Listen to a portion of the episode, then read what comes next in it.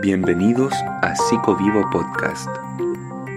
Actualidad, psicoeducación, entrevistas y mucho más. Con Margarita Ramírez e Ignacio Montenegro.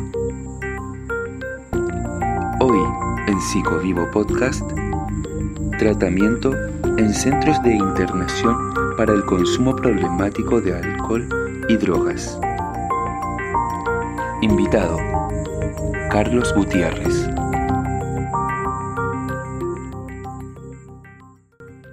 Hola, muy buenas tardes. Les habla Ignacio Montenegro y les doy la bienvenida a este podcast, a mi compañera Margarita Ramírez y a nuestro, por supuesto, invitado Carlos Gutiérrez, quien fue el fundador y director de la comunidad terapéutica Tus Salas de San Felipe, que está ubicado en la quinta región. Y por supuesto también saludo a todos y a todas quienes nos escuchan. Hola Margarita, ¿cómo estás tú? Hola Ignacio, muy buenas tardes, ¿cómo estás? Estoy bien, gracias. También aprovecho de darle la bienvenida a este podcast y de agradecer la participación del ex director y fundador de la comunidad terapéutica Tus Alas de San Felipe, quien tuvo la amabilidad y disponibilidad de acompañarnos en el día de hoy para contarnos todo sobre el tratamiento que se lleva a cabo en las comunidades terapéuticas de rehabilitación que por lo general son organizaciones no gubernamentales. Hola Carlos, ¿cómo estás? Hola, hola Buenas tardes. Hola Ignacio, buenas tardes. Buenas tardes, Carlos. Gracias por la, por la invitación a participar en este podcast. Bueno, y saludar a, también a las personas que lo vayan a escuchar. Así que estoy muy contento de estar acá con usted. Gracias. Para entrar en, ya en terreno de, del tratamiento, de lo que se trata nuestro podcast, que por cierto es acerca del tratamiento en centros de internación para el consumo problemático de alcohol y drogas. Cuéntanos un poquito cómo surgió la idea de, este proyecto de una comunidad terapéutica. Esta idea surgió de poner mi propia comunidad luego de que yo partí en un proceso de rehabilitación, de reeducación, en un tratamiento de internación en una comunidad en Santiago en la comuna de Batuco. Esto a partir de seis años, en donde yo empecé a tomar conciencia de mi enfermedad, porque yo soy un exadicto también. Esto partió una vez que me di cuenta que, me, que esto es algo eh, súper importante, que viven muchas familias, eh, no tan solo en nuestro país, que es una realidad que existe y que hay que hacer algo, de alguna forma hay que ayudar. Esta idea nació porque yo empecé a sentir esta iniciativa de buscar la manera de ayudar a los demás también, viendo que es un tratamiento efectivo, que los tratamientos de internación en comunidades sirve y que, y que bueno, yo lo estaba logrando. Entonces esto fue lo que me motivó a formar mi propia comunidad, a fundarla. Muchas gracias Carlos por querer traspasarnos tu experiencia a través de este podcast. Bueno, y antes de comenzar a hablar sobre el tratamiento eh, en sí del consumo problemático de alcohol y drogas, con Ignacio vamos a introducir el tema con algunos antecedentes sumamente importantes que permitirán a quienes nos escuchan contextualizarse en la problemática del consumo como tal de sustancias psicoadictivas. Exactamente, así es Margarita. Primero que todo, eh, bueno, cabe mencionar en relación a lo que señala la Organización Mundial de la Salud, la OMS, eh, define la adicción como un estado psíquico y algunas veces físico, resultando de la interacción entre un organismo vivo y un producto psicoactivo, que se caracteriza por producir modificaciones de la conducta y otras reacciones que incluyen siempre un deseo incontrolable de consumir drogas, eh, continua o periódicamente, a fin de experimentar nuevamente sus efectos psíquicos y evitar a veces el malestar de su privación. En la actualidad, eh, Margarita y Carlos el concepto ha sido reemplazado por consumo problemático de drogas. Margarita. Así es, Ignacio. Bueno, como te escuchábamos, es importante actualizarse en estos conceptos relacionados con el consumo de sustancias, ya que permiten referirse al tema de manera más precisa. Así entonces deberíamos llamar consumo problemático de drogas. Y a quienes las consumen, consumidores problemáticos. Bueno, en este mismo sentido también es importante distinguir entre el uso y el abuso de drogas, pues el uso de drogas se presenta en personas que consumen alcohol, tabaco, infusiones diversas y medicamentos prescritos o no, y otras sustancias, en forma experimental, ocasional y habitual. Bueno, y a esta modalidad se le, se le denomina uso, pero si la forma en que se da el consumo, las cantidades consumidas o las características personales hacen peligrar la salud de quien las consume, ya sea en lo físico, en lo psicológico, en lo social, se puede hablar de abuso de drogas. Y ahí está la distinción. El límite entre el uso y el abuso es difícil de precisar y a veces las personas que usan una droga no se dan cuenta cuando empiezan a abusar de ellas. Para dar certeza y confiabilidad a quienes nos escuchan, esta información la extrajimos del sitio web oficial de Senda Chile. Muchas gracias Margarita, súper importante esclarecer y también precisar estos conceptos de consumo problemático, de consumidor problemático, eh, cuáles son las diferencias entre el uso y el abuso de las drogas. Por lo mismo hemos tenido la oportunidad de, estar con Carlos, que es el exdirector, exdirector y también fundador de la comunidad Tusalas de San Felipe. Bueno, Margarita, Carlos, eh, para cerrar la parte introductoria de este podcast, también quisiera entregarle algunas cifras a propósito del consumo comparativo entre, entre naciones pertenecientes a la OEA de las sustancias más consumidas. ¿ya? Las cifras las rescatamos de la página web oficial de la Comisión Interamericana para el Control del Abuso de Drogas, el CICAR, de un estudio publicado del año 2019, en el cual eh, señalaba lo siguiente. La comparación internacional entre Uruguay, Argentina y Estados Unidos de las Américas tiene prevalencia de consumo de alcohol en el último mes, escuchen muy bien, mayor a 50%. Luego le siguen Paraguay, Chile y las Bahamas, que tienen prevalencias entre el 40 y 50%. Aunque Chile registra una baja reciente, eh, permanece en este segundo grupo de naciones con mayor prevalencia de consumo de alcohol. Pero por otro lado, la presencia de consumo de marihuana en el último año en población general chilena registró un 12,7% en el año 2018. Esta cifra dejó a Chile con la cuarta tasa más alta después de Jamaica, Estados Unidos y Canadá los datos comparados ubican a la población general chilena en el sexto lugar de 22 países de las Américas, con un 1.0% en consumo de cocaína clorhidrato en el último año. Eh, la oferta directa de cocaína en Chile es la más alta registrada en América del Sur, con 6.1% en los últimos 12 meses del año 2016. Carlos, eh, ¿tú nos podrías dar tu, opinión con respecto al tema de este ranking en el que nos encontramos con estas estadísticas? Sí, la verdad es que es bastante alarmante. En una comunidad se ve bastante. Yo lo evidencié, la verdad, esta estadística, muchas personas no las conocen. Eh, las personas que están vivenciando esto no saben que estamos a lo mejor quizás en un ranking, las personas que nos están escuchando quizás tampoco lo saben y es alarmante, pero es una realidad que existe. Bueno, Carlos, mira, nosotros con Margarita vamos a pasar a otro espacio donde vamos a realizar algunas preguntas, ¿ok? Ok. Bueno, mira, son algunas preguntas que están relacionadas más que nada con tu experiencia eh, dentro de, la comunidad como, director y también, por, no, por qué no decirlo, como eh, terapeuta también dentro de esta, de esta comunidad de, entre comillas, de rehabilitación. ¿Por qué lo digo entre comillas? Lo vamos a saber eh, enseguida, eh, a lo largo del transcurso de, nuestro podcast. Y como primera pregunta, Carlos, eh, quisiera saber cuál y cómo es la metodología de tratamiento para las personas que se internan en el centro donde trabajan. bueno, el tratamiento en una comunidad terapéutica, a ver, digámoslo, se divide como en tres etapas que el comienzo del tratamiento es cuando ya obviamente, bueno, este proceso comienza en casa, con la familia, como decía hace un rato, comienza en casa cuando la familia ya eh, se da cuenta y logra el, la persona con consumo problemático a darse cuenta, comienza el proceso de eh, esta búsqueda de ayuda. Entonces ahí donde aparecemos nosotros, los de comunidad terapéutica, en donde eh, los invitamos, les ofrecemos esta alternativa de eh, internación.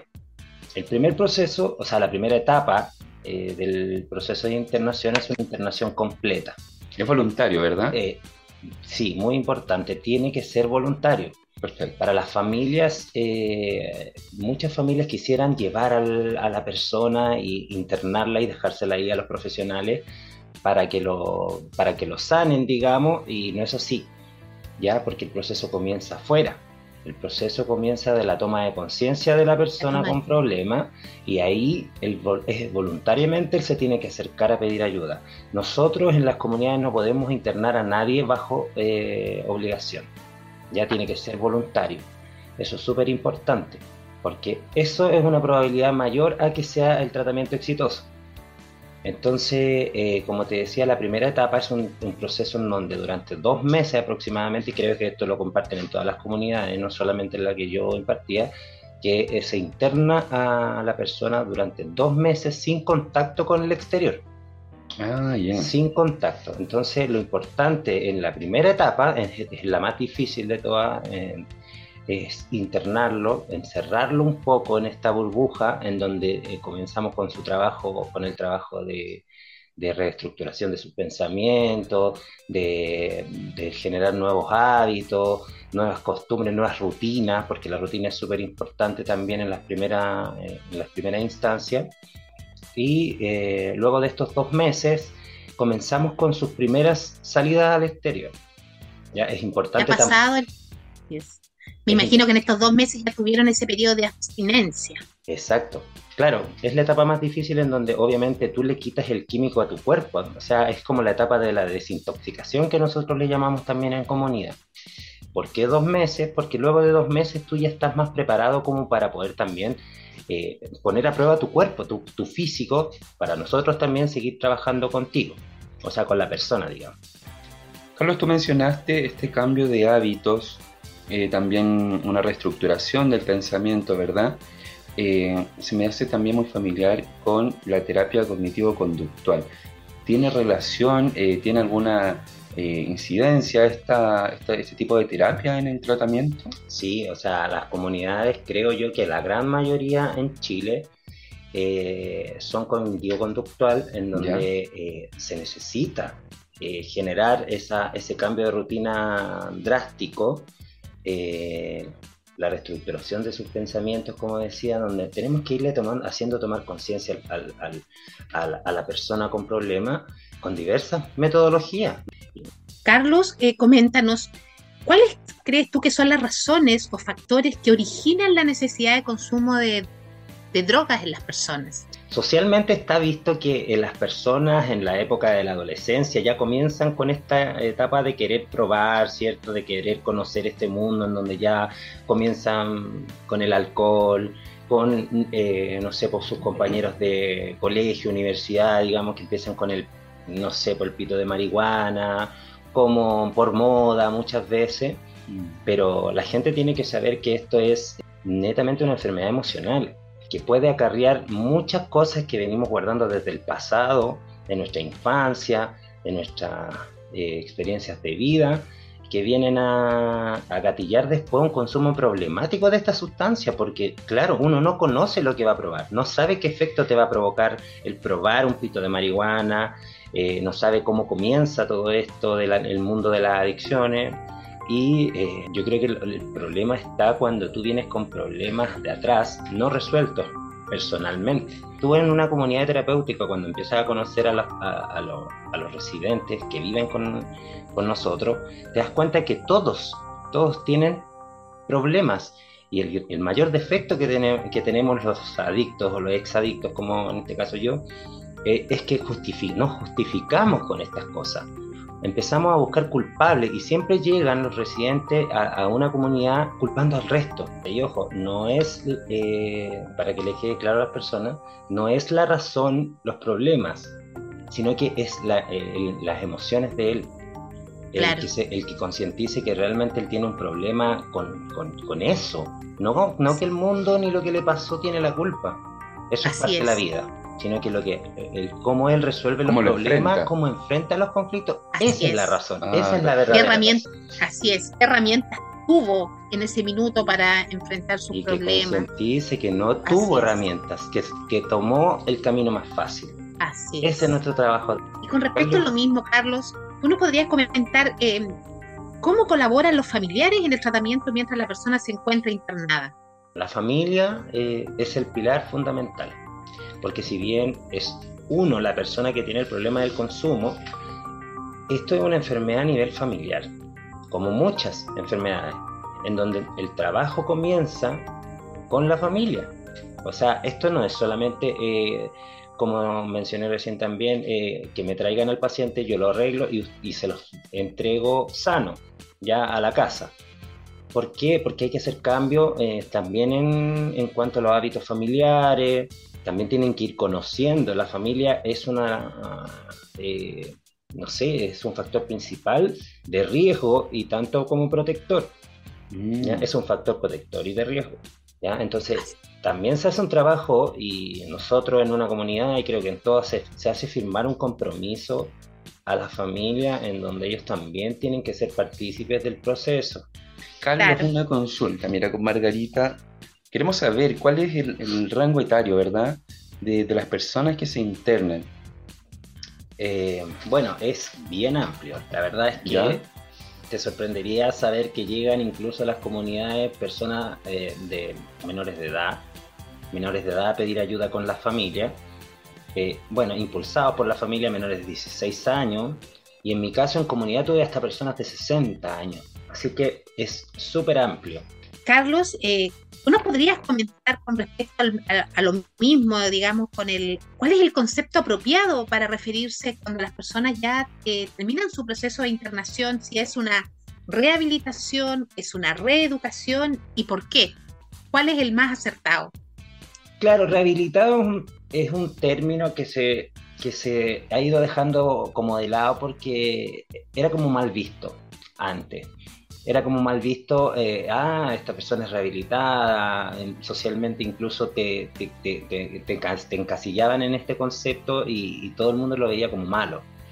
Entonces como que se empezó a cambiar ese concepto a reeducado y yo conozco muchas comunidades en donde se ocupa este concepto a la persona que ya finaliza el proceso, reeducado tiene mucho que ver con la reeducación porque como este, este proceso eh, se trata de que en un año de internación tú eh, reestructures tu vida desde incluso desde la infancia, es como que nosotros tomamos a la persona y la volvemos a educar, a educar desde niño. Por eso es el concepto de reeducado.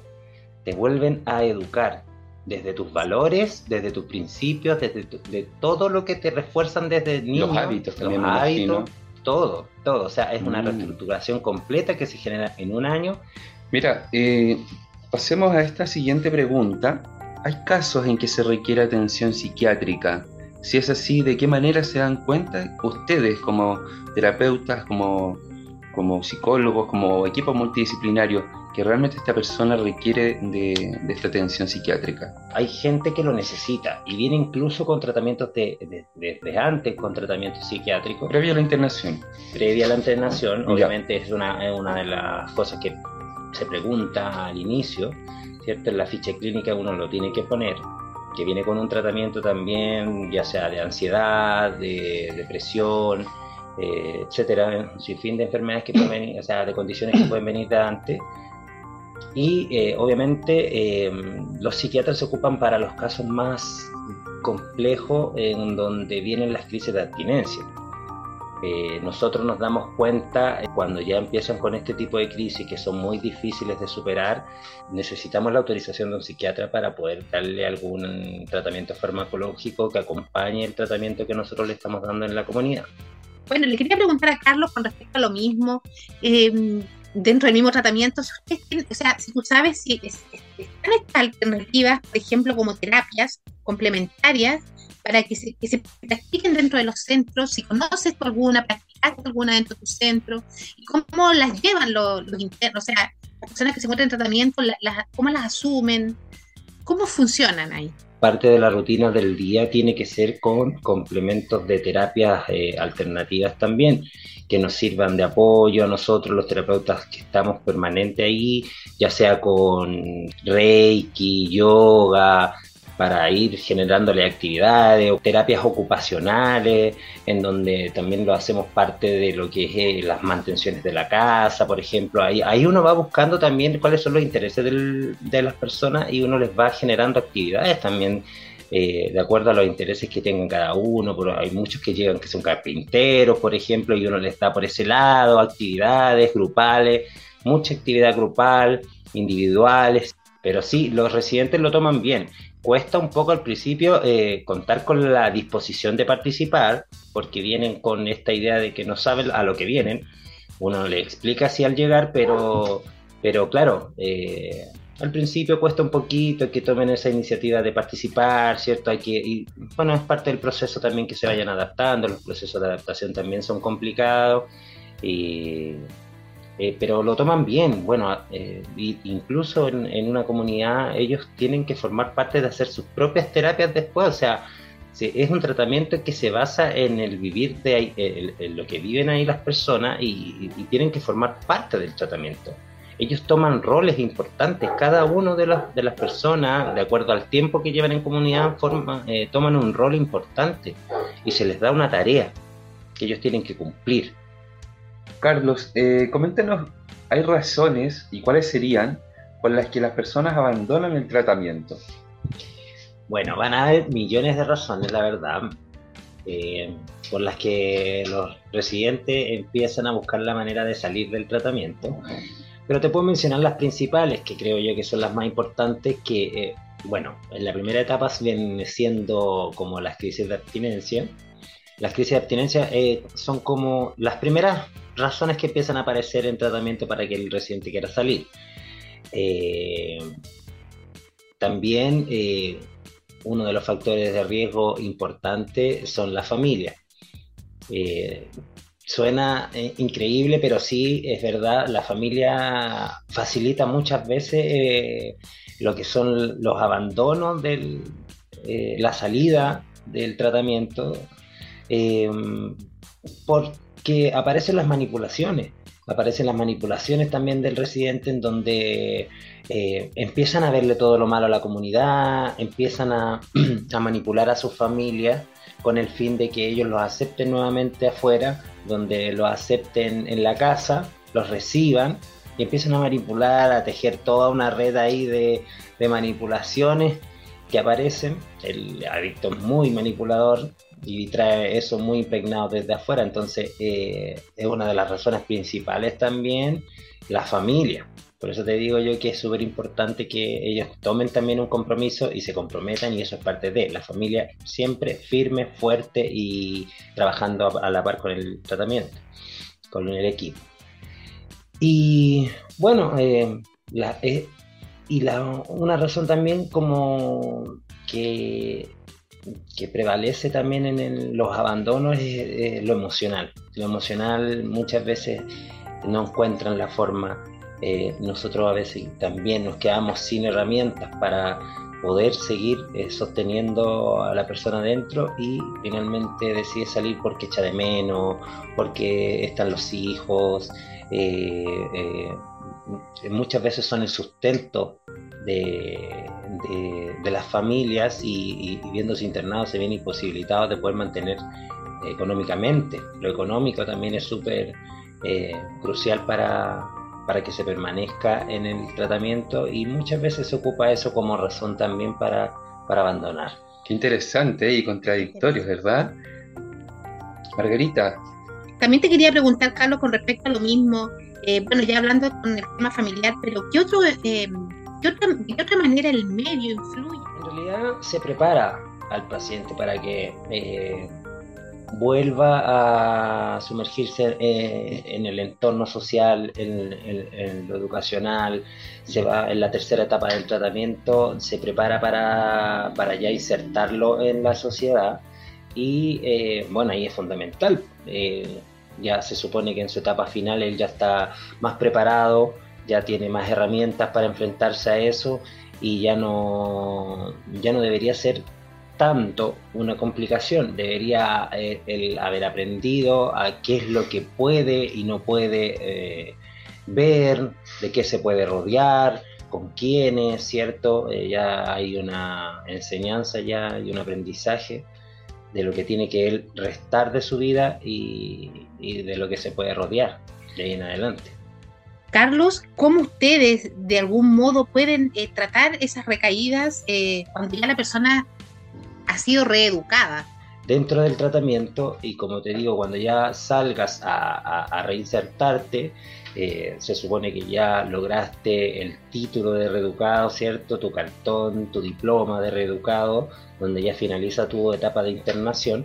Ahí viene otra etapa también que es para los reeducados, en donde sigues pendiente, o sea, siempre la comunidad va a ser tu hogar y siempre va a ser tu refugio. ¿Hay una especie de seguimiento, Carlos? Claro, por supuesto que sí.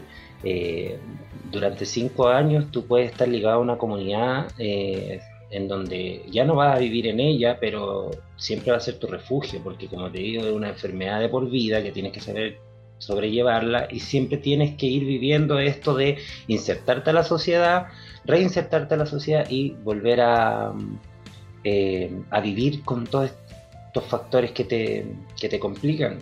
Bueno, hay ciertas místicas que uno no puede revelar eh, eh, públicamente, digamos, ah, que son parte del tratamiento también, en donde no se puede revelar que tienes que llegar, les decimos nosotros a, a los pacientes que están iniciando para conocer qué es lo que viene después que sale. ¿Y cómo, Carlos, ustedes abordan desde la parte profesional las crisis de abstinencia que las personas que residen en la, en la comunidad terapéutica sufren? Eh, bueno, las crisis de abstinencia se tratan básicamente con tratamiento farmacológico y entregando las primeras herramientas que es, tratar de, de solucionarlos así con sus propios medios sin tener que llegar necesariamente a lo, a lo, farmacológico. Ojalá que no se haga farmacológicamente, que él pueda aprender pero eh, a veces es muy difícil porque han sido varios años los de consumo. Esta necesidad de consumir eh, se termina con un tratamiento adecuado que siempre lo va a tener. Siempre, siempre van a existir los, incluso visualmente en la calle tú vas a ver eh, cosas que te van a hacer incluso dudar si puedes volver a consumir. Viene una etapa en donde dices después estaré sano, ya estoy sano, ya estoy sanado eh, esa falsa idea, esa falsa alternativa que se da mucho, muchas personas en donde dicen, ah, como ya llevo dos años fuera, ya puedo a lo mejor volver a consumir un trago de alcohol, me voy a empezar de a poco, y no, esto es de por vida. O sea, tienes que aprender a esquivar estos factores de riesgo que te pueden volver a hacer caer en una adicción nuevamente. Ya hay que aprender que es adicto y que somos adictos y que no podemos caer en eso, en eso de nuevo porque somos propensos a generar nuevamente una adicción. Entonces, es súper importante cumplir y llegar a la meta del año. Muchas gracias, Carlos. Eh, bueno, vamos a pasar a la, a la última etapa, Bueno, eh, para finalizar, junto con Margarita, nos gustaría que, manifestara una reflexión acerca de lo que hemos conversado, Carlos, en relación al tratamiento y hacer algún llamado a aquellas personas que nos están escuchando y creen no tener alguna solución al consumo problemática de sustancias.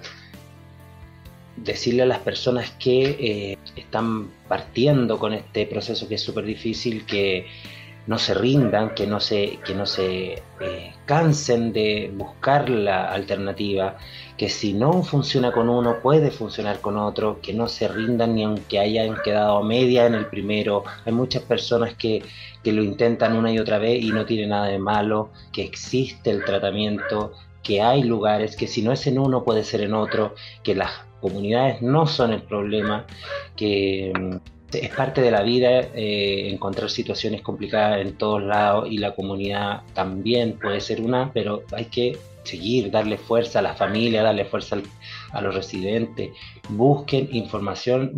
Ojalá que muchas personas puedan escuchar esto y, darse el tiempo de buscar más, más testimonios, experiencias y, empezar a dar el paso, a, dar el paso a pedir la ayuda y, y a tomar conciencia. Muchas gracias, Carlos, por esta reflexión y por participar en este podcast. Resultó una muy productiva. Esta jornada me encantó. Espero que también a las personas que lo están escuchando, estoy segura que Ignacio también. Eh, por supuesto, agradecer que compartas tus conocimientos, tu experiencia en el trabajo, en terreno, ¿cierto? In situ con las personas que día a día buscan ayuda para enfrentar esto y para lo cual muchas veces se encuentran en un túnel sin salida y llegan a estas comunidades, ¿cierto? Con personas tan amorosa, porque eh, pienso que en el interior de todas las personas, ¿qué necesitamos para vivir amor? Quizás el poder expresar sus emociones de forma correcta, ¿cierto? Saber canalizar lo que sienten, lo van a, lo van a aprender ahí con ustedes en base al amor que les pueden entregar, al cariño, a la atención, tantas emociones que quizás las personas eh, eh, necesitan vivir, emociones, las emociones que los pueden estar embargando, ¿cierto? Y poder expresarlas y sentirse queridos, acogidos, respetados por, por lo que son. Así que le agradezco enormemente eh, tu testimonio, tu trabajo en terreno, que es fundamental, ¿cierto? Así es que eso, eh, muchas gracias. Muchas gracias, Margarita. Muchas gracias por tus palabras. Y muchas gracias, Carlos, también. Eh, muy cierto también lo que dice Margarita, también que terminemos con todos los prejuicios con respecto a las personas que, que tienen este consumo problemático de drogas. Eh, tenemos que dejar de, de estigmatizar a esta población que no es menor dentro de nuestro país, por qué no decirlo también a nivel mundial, latinoamericano y así. Y y gracias, Carlos, por aceptar la invitación y abordar este tema que sabemos que afecta a muchas personas en nuestra sociedad. Sí, muchas gracias también, Ignacio. Si bien yo estoy retirado ahora, es un placer para mí poder participar en, este tipo de cosas, siempre aportando un granito de arena a quien le sirva y a quien pueda eh, ayudar en este caso, ya no desde una comunidad, sino que con entrevistas, con mi testimonio, que ojalá les pueda servir a muchas personas. Gracias por la invitación. Gracias Margarita, gracias Carlos, adiós y gracias, a, todas las personas que nos escucharon. Chao, chao. Hasta luego, muchas gracias, estén bien. Psicovivo Podcast presentó Tratamiento en Centros de Internación para el Consumo Problemático de Alcohol y Drogas con Margarita Ramírez e Ignacio Montenegro.